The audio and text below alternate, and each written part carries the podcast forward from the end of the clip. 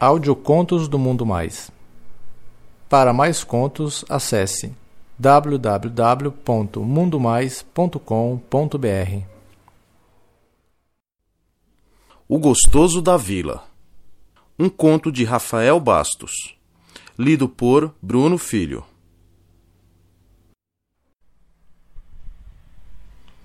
A história que vou contar a seguir é real. Eu jamais esperei que um dia fosse acontecer porque era um sonho, um desejo.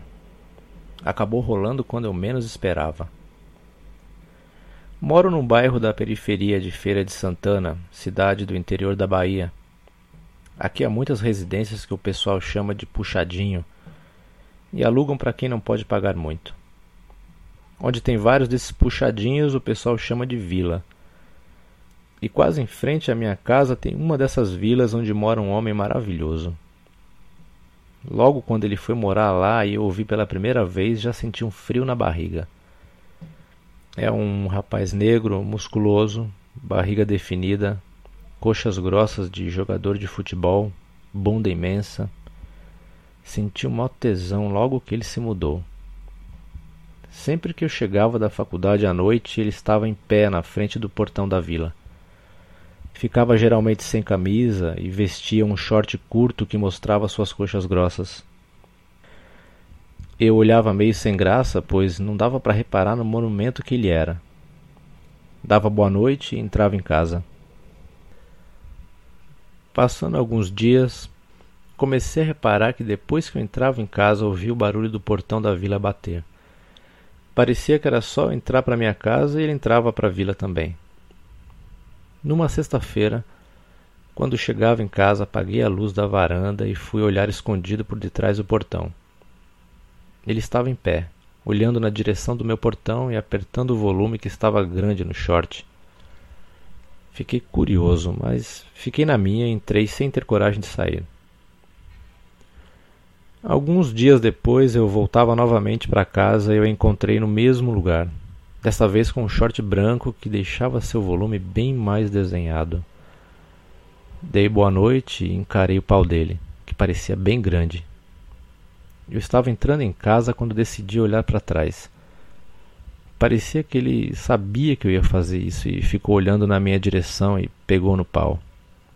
Gelei na hora que ele fez isso. Respirei fundo e fiquei parado, sem saber se entrava ou se ficava ali parado. Fiquei sem saber o que fazer, ou dizer, e ele veio na minha direção. Acho que ele percebeu que eu não ia tomar nenhuma iniciativa mesmo. Percebi que agora o volume no short estava imenso. Sem graça, eu disse: Tá calor hoje, né? Calor nada, é fogo mesmo. Vontade de fuder, gozar. Disse ele e eu ri meio sem graça.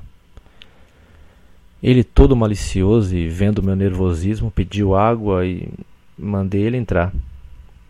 Quando cheguei à porta para abri-la, senti o pau roçar na minha bunda. Empinei um pouco e ele me imprensou contra a porta.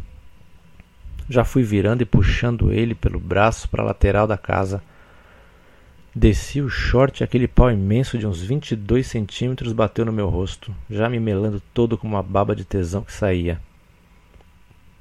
Ele realmente estava com muito tesão. O pau dele estava muito duro, mas era macio. Chupei com muito desejo, sentindo o cheiro daquele pau, e ele gemia e respirava fundo.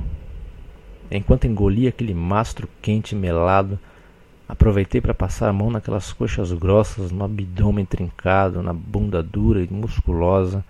Enfim, fazia o que vinha na minha mente, mas não tirava o pau dele da minha boca.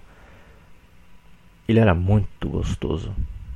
Eu engolia suas bolas grandes, lambia desde o saco até a cabeça do pau que babava muito e ele gemia muito de prazer. Ele de repente segurou minha cabeça mais forte e gozou. Foi rápido, questão de uns cinco minutos, ele jorrou um mundo de leite na minha boca.